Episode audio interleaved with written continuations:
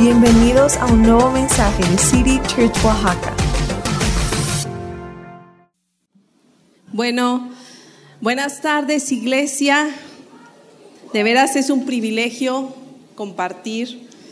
A veces Dios nos, este, nos lleva a, a, Dice que a los que aman a Dios todas las cosas les ayudan a bien. La semana pasada yo me sentía mal.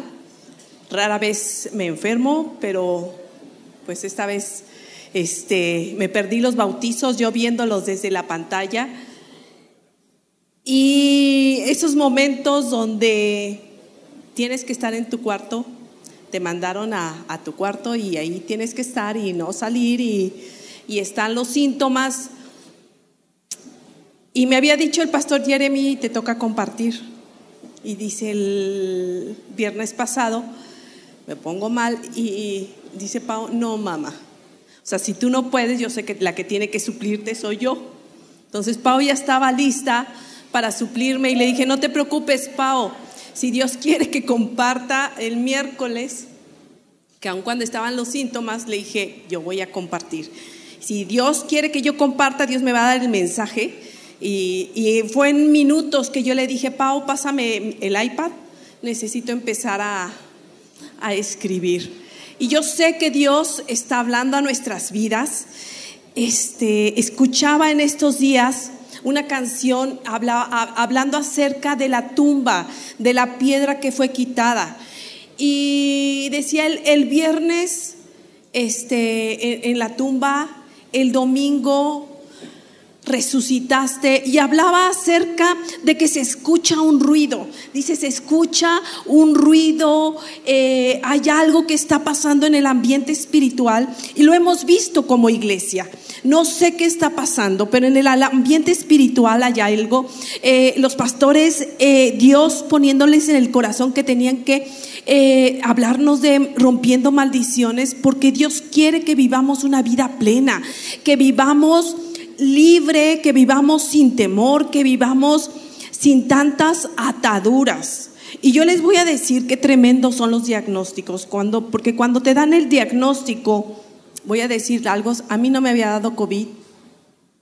Toda la pandemia me tocó cuidar a mi papá, me tocó cuidar a, a mi hijo, a mi hija, y yo me iba y me iba a hacer pruebas y pruebas, no negativo, ay, pero es que sí me siento, señora, no, es más la de laboratorio, este, esta última vez que fui, dice, ¿qué pasó señora?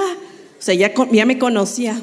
¿Qué pasó, señora? Es que también usted, o sea, le tenía que dar ya también usted, o sea, y le digo, y qué tremendos son los, los síntomas, porque en ese momento cuando yo estaba encerrada y empecé, dice, bueno, tienes esto, esto viene con esto y esto y esto.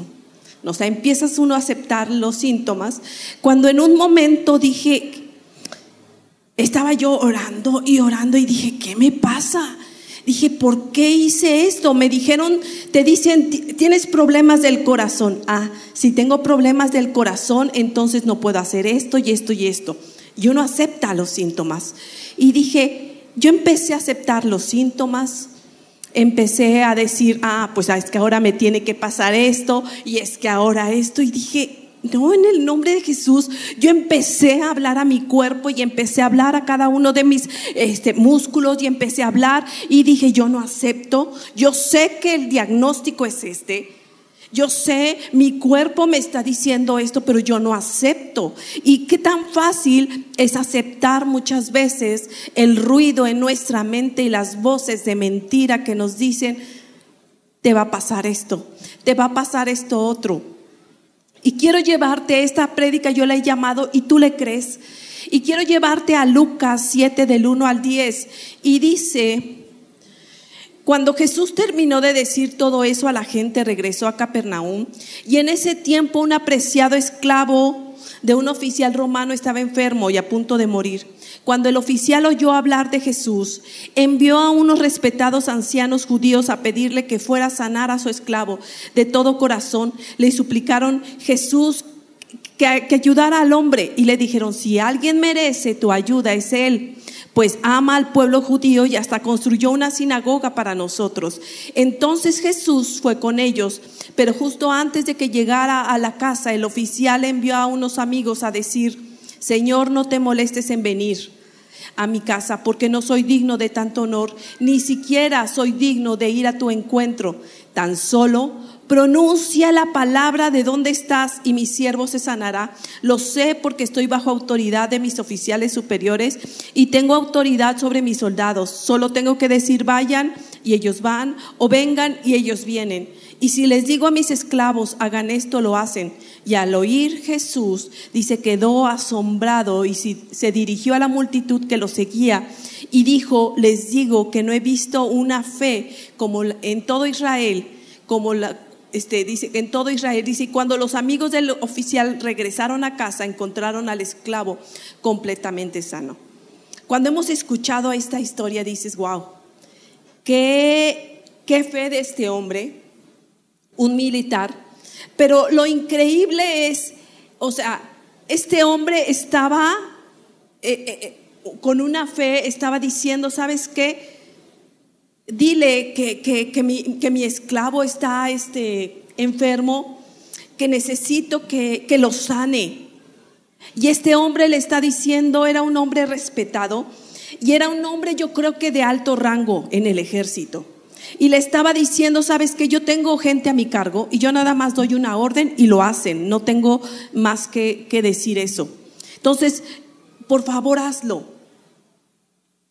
Este hombre dice de alto rango que estaba buscando que, que, que sanara su, su, su, esclavo. Yo creo que amaba mucho a este, a este esclavo. Pero te das cuenta, esta historia tiene un pero. Cuando vemos que este hombre dice, envía a un primer grupo de gente, a los ancianos, era un hombre respetado, entonces los ancianos judíos, él era romano, los ancianos judíos le dijeron, ¿sabes qué? Haz algo por este hombre, es muy bueno con nosotros, nos construyó un auditorio, está muy padre el auditorio que nos hizo. Es un hombre muy influyente, ha visto por nosotros, sus empleados lo quieren, mira, toda la gente lo respeta.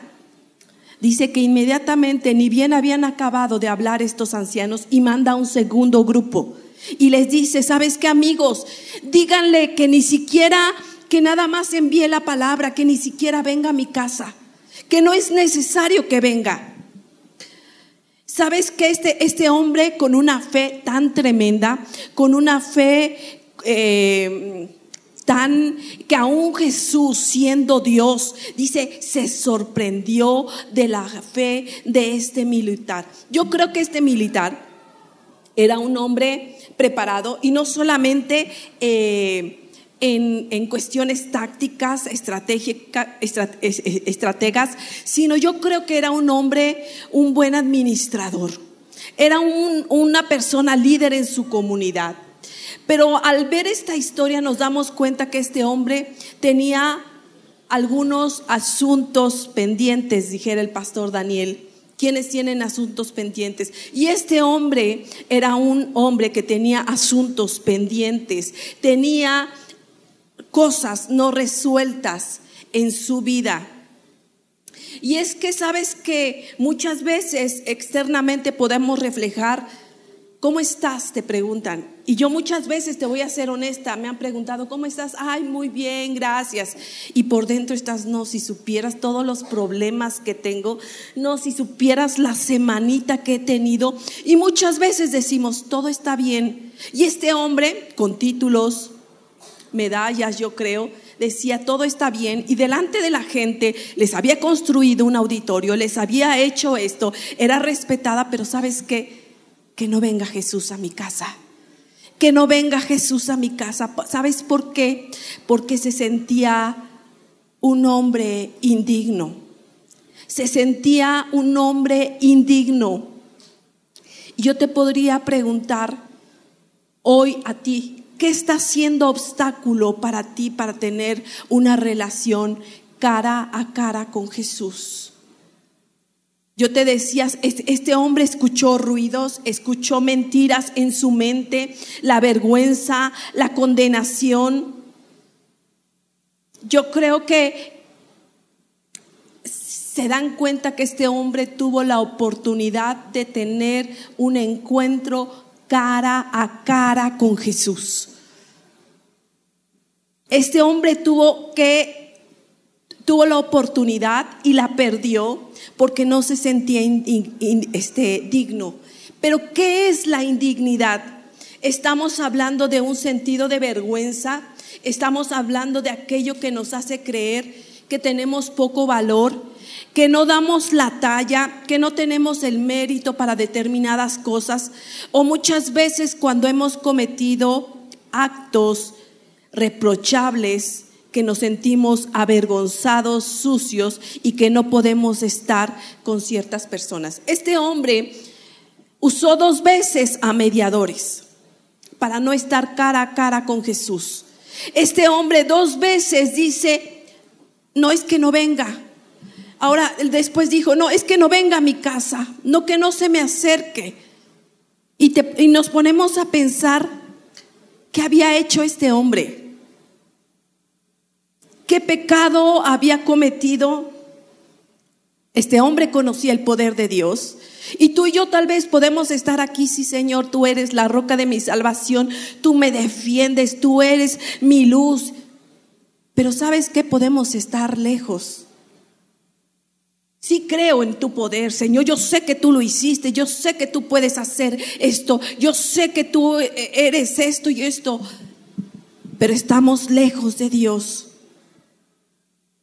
Tal vez por el pecado. Y yo te voy a decir, porque los pastores no, no, estamos exentos, todos, todos, todos pecamos. Decía, los pastores han dicho, todos tenemos asuntos pendientes y el que diga que no, ese es un asunto pendiente. Todos pecamos.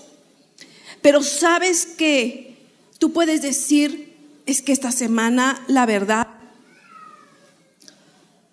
la verdad, estuve, prometí ya no hacer ciertas cosas. Prometí que iba yo a dejar esto y sabes que he vuelto a caer. ¿Sabes qué? No, si supieras el pleito que me acabo de echar antes de entrar aquí. No, si supieras... Y sabes? Que el pecado genera acusación y hace que nos sintamos avergonzados, aunque tengamos fe. Pero si tú y yo estamos con sentimientos de indignidad, yo no sé qué ruido estamos escuchando, escuchando qué pensamientos, qué, te qué voces te han dicho, tú no eres digna. Yo les decía en la primera reunión, aún para pararse aquí, las voces para nosotros como pastores en el de Tú no puedes pararte, tú esto, las voces que uno tiene que estar muchas veces escuchando. Que eh, muchas veces el diablo te dice es que tú no estás capacitado. Cuando la Biblia te dice que Él te capacita para la obra que Él quiere hacer. Él es el que te, él es el que te levanta. Yo escuchaba en estos días una canción que dice viernes en la tumba, dice domingo despertó y no hay nada imposible para mi Dios. Y yo escuchaba esta canción, dice se escucha un ruido, el ruido que aviva los huesos, dice adoración que aviva, que levanta los huesos, dice despierta un fuego nuevo en mi corazón porque tú sigues obrando milagros hoy. Y, esta canción sigue diciendo y se escucha. Y yo creo, ¿sabes qué iglesia? Que se escucha el ruido, se escucha ese ruido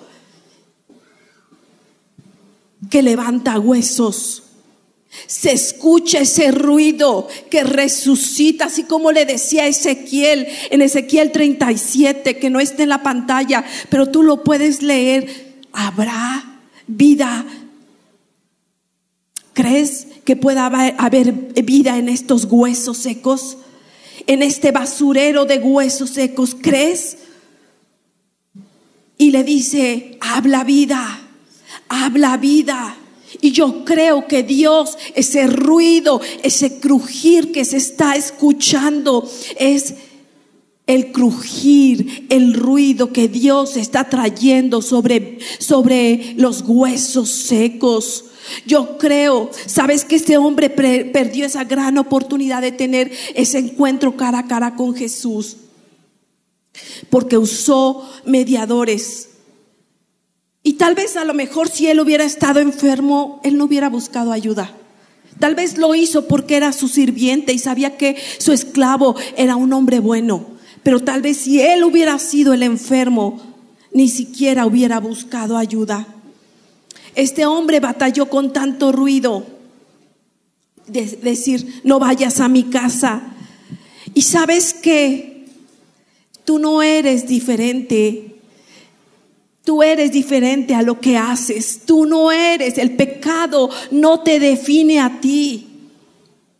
Pero tú y yo necesitamos arrepentirnos. ¿Qué dice la Biblia? Que si nos arrepentimos y perdimos perdón, Él es fiel y justo para perdonar nuestros pecados. El pastor Jeremy hablaba de eh, eh, una prédica de nuestro Padre perfecto y nos hablaba, ¿sabes qué? El Señor está como el Padre perfecto. Yo les comentaba, eh, hace unos años mi hija viajó fuera del país y en esos meses había ido solamente, no solamente fuera del país, ya tenía, había cursado el semestre y luego se iba a un viaje misionero a, Haití. Y recuerdo que ella todavía estaba pensando en si venir o no venir o se quedaba. Y yo la verdad, cuando ella me dijo, ¿sabes qué, mamá? Encontré un boleto barato, me voy, llego tal día. Entonces yo dije, yo voy a la Ciudad de México y yo te recojo. Recuerdo ese momento cuando ella y yo nos vimos. No sé si botó sus maletas, qué pasó. Nos abrazamos y nos pusimos a llorar. Si dice la Biblia que nosotros siendo malos sabemos dar cosas buenas a nuestros hijos, el Padre está desde la esquina y está asomándose a ver si ya aparece tu cabeza, a ver si ya aparece la ropa, a ver si ya aparece mi hijo, ya aparece mi hija. La estoy esperando. Su lugar nadie lo ha ocupado. Y nos hablaba de esto, una canción que dice, vuelvo a la casa, a la casa de mi padre que me ama y me llama. Dice, me llamas por mi nombre, aunque conoces mi pasado, aún así me aceptas y tu hijo soy. ¿Sabes qué? Que la mentalidad del reino de Dios es una mentalidad de familia. Es una mentalidad de familia. Si tú hoy te sientes indigna y dices, yo escuchaba el testimonio de una mujer que decía, sabes que a mí me destruyeron la vida a los cinco años. Un hombre me violó y dice, sabes que por mucho tiempo me sentí indigna. Yo no cometí pecado, pero toda su vergüenza, todo me lo echaron sobre de mí. Y es tremendo porque ella mencionaba, dice, me siento como una vasija hecha pedazos. Y en, el, en, la Reina Valera eh, hablaba, se dice esas vasijas que quedan en pedazos y, y los llama en tiestos. Dice, me siento como ese tiesto. Dice, hecha pedazos. Me siento indigna, no me puedo acercar al Padre. ¿Sabes qué? La mentalidad del reino de Dios es una mentalidad que paga bien por mal.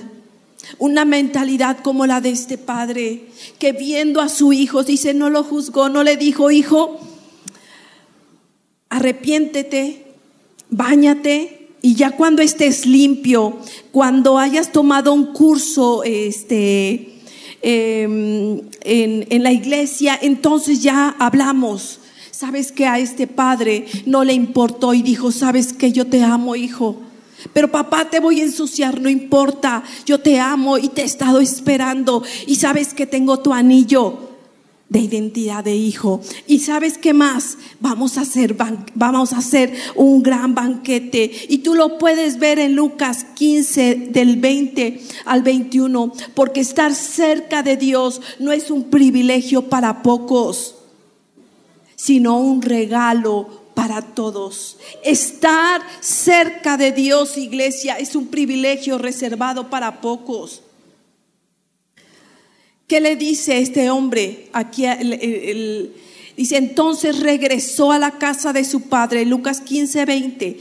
Dice, cuando todavía estaba lejos, su padre lo vio llegar, lleno de amor y de compasión, corrió hacia su hijo y se lo abrazó y lo besó. Y su hijo le dijo, Padre, he pecado contra el cielo y contra ti y ya no soy digno de que me llames tu hijo. ¿Qué dijo el papá? ¿Es cierto, hijo? te he quitado ya la mitad de tu herencia y ya no te voy a dar más. No, dijo, maten el ternero que hemos engordado, tenemos que celebrar con un banquete. ¿Sabes qué? Si tú te has sentido indigno, es fácil. Es muy fácil, solamente tenemos que ir a Él y decirle, Señor, perdóname la respuesta del Padre, vamos a celebrar con un banquete. Dice que Jesús murió por algo más que tu creencia en Él. Jesús murió para tener una amistad y una cercanía contigo.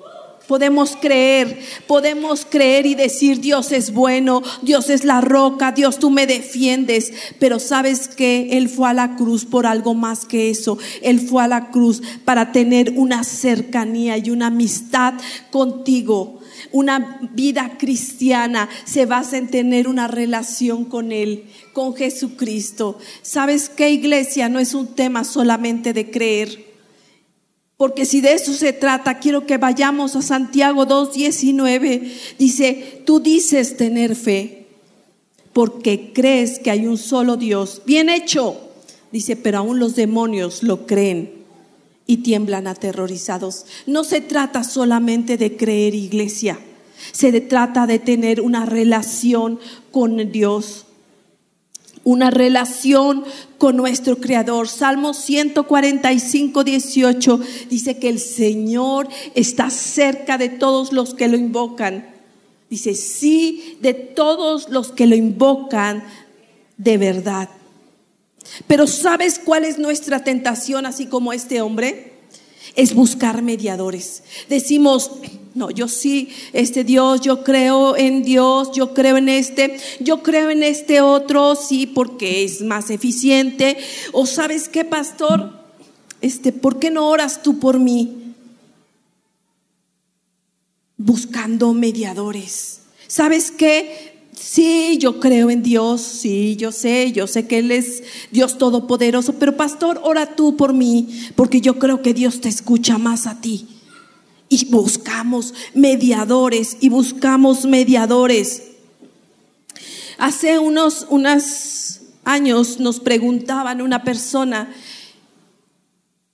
¿por qué no puedo buscar mediadores? Dice, si yo tengo, conozco al gobernador, pero me llevo mejor con la, la mamá del gobernador.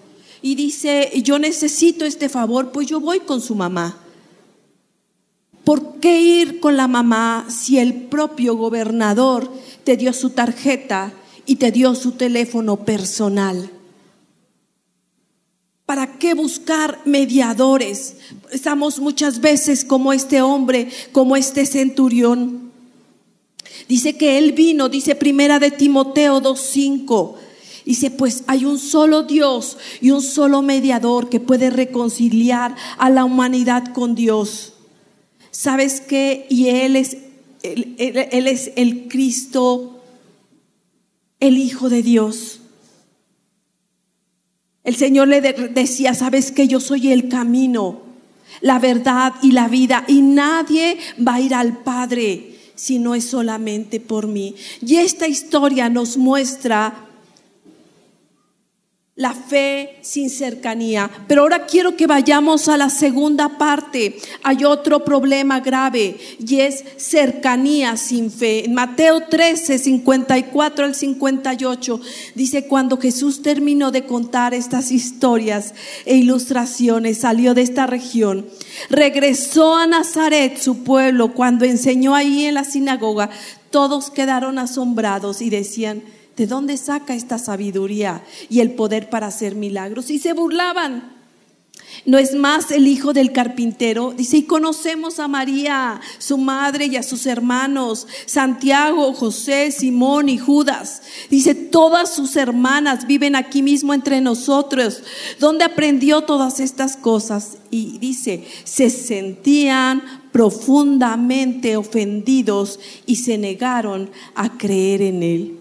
Decían, es el vecino, es el de la esquina, acuérdate el carpintero que está frente a la tienda esta, él, el que nos hizo estos muebles, es él.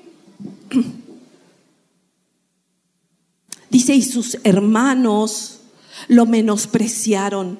Juan 7 del 2 al 5 dice, pero se acercaba el tiempo judío del festival de las enramadas y sus hermanos le dijeron, sal de aquí, vete a Judea todos tus seguidores pueden ver tus milagros. No puedes hacerte famoso si te escondes así. Si tienes poder para hacer cosas tan maravillosas, muéstrate al mundo. Es cercanía sin fe. Lo conocían. Cuando tú estás cerca de Dios, pero no crees en Él como sus hermanos, surge la familiaridad, el desprecio, el menosprecio. Y yo les decía en la mañana, sabes que muchas veces, a veces perdemos el asombro de las cosas.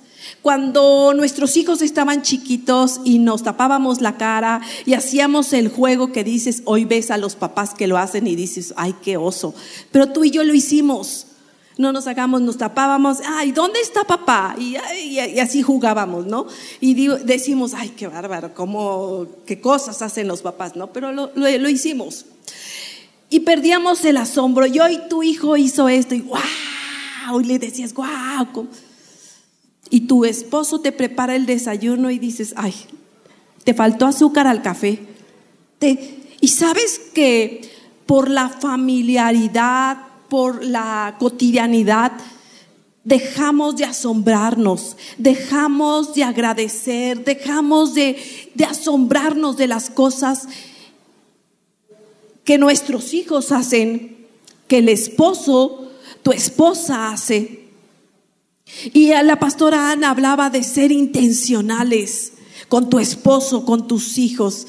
Y te pones a pensar, ¿qué hubiera pasado si todos sus vecinos hubieran creído en él? Ay Jesús, se me acabó el vino, puedes venir.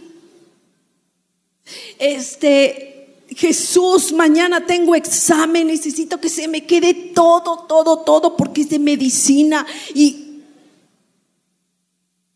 qué hubiera pasado si sus amigos, sus vecinos, realmente hubieran creído en Él? Yo creo que la Biblia fuera lo doble, porque hubiera hecho mucho más milagros, mucho más milagros. ¿Y sabes cuántas veces? Luchamos con pensamientos, con ruido en nuestra cabeza que nos dice, sabes que tú no eres capaz. Yo no sé por qué te pusieron en grupos conexión, pero tú, tú no eres capaz. Yo no sé por qué te pusieron a hacer esto. O sea, tú, tú no eres capaz. ¿Sabes qué? Cuando tú decides creerle a Dios, confiar en lo que Él dice, cuando en lo que Él dice en su, en su palabra. Y yo sé que hay áreas en nuestras vidas en las que en esta temporada, en este tiempo, nos está costando muchas veces creer. Yo no sé tú, pero tú no estás creyendo y estás cerca estás cerca. Tal vez has dicho, ¿sabes qué? Es que yo sé que Dios es bueno, Dios es fiel y esto y la palabra y estás así. Y dices, sí, yo he derribado gigantes de tres metros. Pero Marta, el gigante que hoy se ha levantado en esta temporada, en esta área de mi vida es de diez metros. ¿Cómo le hago? ¿Cómo le hago? ¿Cuántas veces he escuchado el susurro muchas veces que me dice, Marta, tú estás cerquita, estás pegadita, pero yo necesito que creas. Yo necesito que creas. No puedes temer. Hoy te, te lanzo la pregunta, ¿dónde estás tú? Una gran fe. Pero te sientes indigna, te sientes indigno.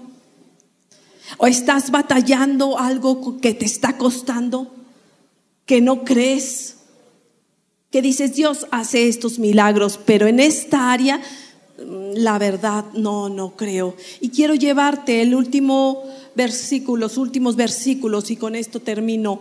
Marcos 9 del 17 al 29.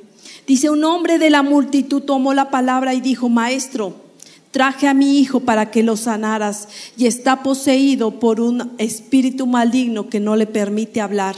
Y siempre que este espíritu se apodera de él, dice, lo tira violentamente al suelo y le echa espuma por la boca, rechina los dientes y se pone rígido.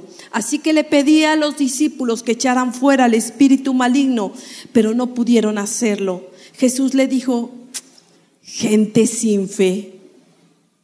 ¿Sabías que Jesús tenía su carácter?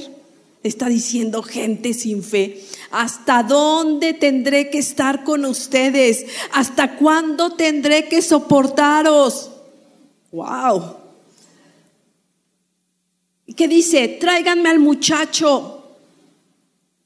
Así dice que se lo llevaron, dice, cuando el espíritu maligno vio a Jesús, le causó una violenta convulsión al muchacho, quien cayó al piso retorciéndose y echando espuma por la boca. Y le pregunta, ¿hace cuánto que le pasa esto? Preguntó Jesús al padre del muchacho. Desde que era muy pequeño, contestó él, a menudo el espíritu lo arroja al fuego o al agua para matarlo. Ten misericordia de nosotros y ayúdanos si puedes. Y se queda Jesús el que les había dicho, ¿hasta cuándo tengo que soportarlos? Y dice, ayúdanos si puedes. Jesús, ¿cómo que si puedo? Yo no sé cuántas hay que cuando nos pican la cresta, voy a decir, perdónme por el, por dices, ¿cómo que si puedo? O sea, me canso que puedo. O sea, yo no sé cuántas Martas hay. O sea, que, o sea, me canso que puedo. O sea, que lo hago. Y dijo, ¿cómo que si puedes? ¿Cómo que si puedo? preguntó Jesús. Y dice, todo es posible si uno cree. Y al instante el Padre clamó, sí creo. Pero que dijo, ayúdame a mi incredulidad. Dice que cuando Jesús vio que aumentaba el número de espectadores, reprendió el espíritu maligno. Escucha, espíritu que impides que este muchacho oiga y hable y dijo, te ordeno que salgas de ese muchacho y nunca más entres en él. Y tú puedes seguir leyendo. Él tiene una batalla con su fe. Este hombre dice, si puedes. Mm, ¿En qué área de tu vida tú has estado orando así? Señor, yo sé que tú eres grande, tú eres el poderoso de Israel, tú eres mi roca, tú me defiendes, tú y has estado diciendo, Señor, ¿será que puedes? Y él dice, ¿cómo que si puedo, Marta? ¿Cómo que si puedo? Dice, todo es posible si uno cree. Y el padre contesta, sí creo, sí, sí, sí creo, sí creo. Pero ayúdame a superar mi incredulidad. Y te voy a decir algo, confiar en Dios no es una emoción. Confiar en Dios es una decisión. Aun cuando las cosas no ves, dice que la fe viene por el oír, el oír de la palabra, pero muchas veces tienes que confiar, aun viendo el diagnóstico, sintiendo los síntomas, tienes que aprender a confiar en Dios antes de hacer algo por ti, Jesús quiere hacer algo en ti. Yo sé que la Biblia es increíble, nos muestra la grandeza de Dios y nos muestra, y hay cosas que a veces no podemos entender y a veces que yo estoy leyendo la Biblia y digo, Dios ayúdame porque dame sabiduría porque no entiendo esto, ayúdame.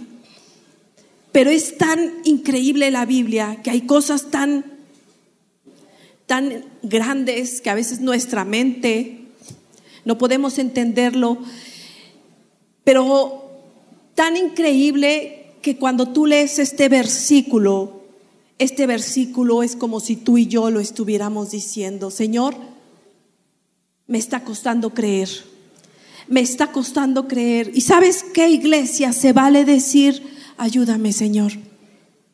Se vale decir, ayúdame. Yo no sé de qué lado estás tú y con esto termino, termino. Tal vez pecaste y estás atado a algún hábito. Te has sentido indigna, indigno. Y la salida es fácil. Arrepiéntete. Dios no lo pone más más accesible. ¿Sabes que Arrepiéntete. Arrepiéntete. Decir, Señor, pequé, ¿me perdonas? Sí no más. Si nosotros, yo te decía como papás, somos malos, si, eh, si, nosotros como padres muchas veces queremos darle lo mejor y somos malos, cuanto más el Padre Celestial. Pero tal vez si tú estás cerca y por una, alguna situación que te tomó de sorpresa en esta temporada, te está tal vez moviendo el piso y te está costando creer en que Dios lo puede hacer. Yo no sé cuántos de ustedes, tal vez estás luchando con hábitos, con pecados. Y recuerdo que hace unos meses me puse a ver con mi hija Narnia, muy buenas, por cierto. Y recuerdo, yo no sé cuántas, cuántos se acuerdan de Edmond las que ya lo vieron, chicos, los que ya lo vieron. Y cuando ya hace todo su relajo, Edmond le dice, lo hecho, hecho está, no hace falta hablar con Edmond del pasado. Y me encanta esta frase, ¿sabes qué? Nadie necesita decirle nada a Edmond, yo ya lo arreglé con él. Lo hecho, hecho está. No hace falta hablar con Edmond del pasado. Y así es cuando nosotros venimos y le pedimos perdón a Dios y le decimos, pequé, Señor, te prometí que ya iba a dejar este hábito y lo volví a hacer. Señor, perdóname. Y el Señor te dice, ya está en el pasado yo ya te perdoné. Lo hecho, hecho está. Ya no, nadie más le diga nada. Yo no sé cuál sea la situación por la que tú estás pasando, pero allí en tu lugar, si tú has estado luchando con sentimientos de indignidad por el pecado, ahí sin que nadie te escuche, dile, Señor, perdóname perdóname. Perdóname, Señor, que nuevamente te volví a fallar. Ayúdame, Señor. Ayúdame. Ayúdame. Dice tu palabra que tú eres fiel y justo para perdonar mis pecados. Y hoy vengo delante de ti y te pido perdón. Perdona mis pecados. Perdona que te he fallado. Perdóname que dije ya no lo vuelvo a hacer y volví a caer. Perdóname. Hoy vengo delante de ti, Señor, para decirte que me ayudes. Y si tú eres del otro grupo que dice, ¿sabes qué, Señor? Me está costando creer que tú puedes hacer algo en esta situación. Sea la que sea, me está costando creer. Y el Señor te dice, ¿cómo que si puedo? Tal vez tú has dicho, Señor, ¿será que podrás? Y el Señor te dice, ¿cómo que si puedo? Y Él te dice, sí, sí, puedo y si quiero. Y si tú eres, yo quiero que todos nos pongamos de pie. Y Señor, en esta tarde, Señor, Tú sabes las situaciones por las que hemos estado pasando como familia. Tú sabes las situaciones que, por las que hemos estado pasando. Se ha levantado este gigante que no es ni de tres ni de cinco. Está muy grande. Y me está costando creer, Señor. Ayúdame, Señor. Ayúdame, Señor. Quiero tener esa fe del centurión, pero también quiero tener esa cercanía de la gente que te conoce, de la gente que está en contacto contigo, esa amistad contigo. Quiero creer en que tú lo puedes hacer. Ayúdame, Señor. Ayúdame, Señor. Ayuda, Señor, a mi incredulidad. Ayúdame a superar esta incredulidad. Oh Señor, trae vida. Trae vida sobre esos sueños. Oh, trae vida sobre ese valle de huesos secos. Trae vida. Trae vida. Trae vida en el nombre de Jesús. Trae vida en el nombre de Jesús. Trae sanidad. Aquel que está clamando por un milagro. Trae sanidad. Trae sanidad. Trae libertad. Trae unidad, Señor. Hoy yo sé que tú lo puedes hacer. Ayúdame, Señor, a superar mi incredulidad. Ayúdame, Señor, que en este tiempo me está costando. Me está costando, Señor. Hazlo tú, Señor. Hazlo tú, Señor. Hazlo tú, Señor. Yo quiero creer más. Yo quiero creer más. Yo quiero creer más. Ayúdame, Señor. Ayúdame, Señor. Hazlo tú, Señor, otra vez. Hazlo tú, Señor.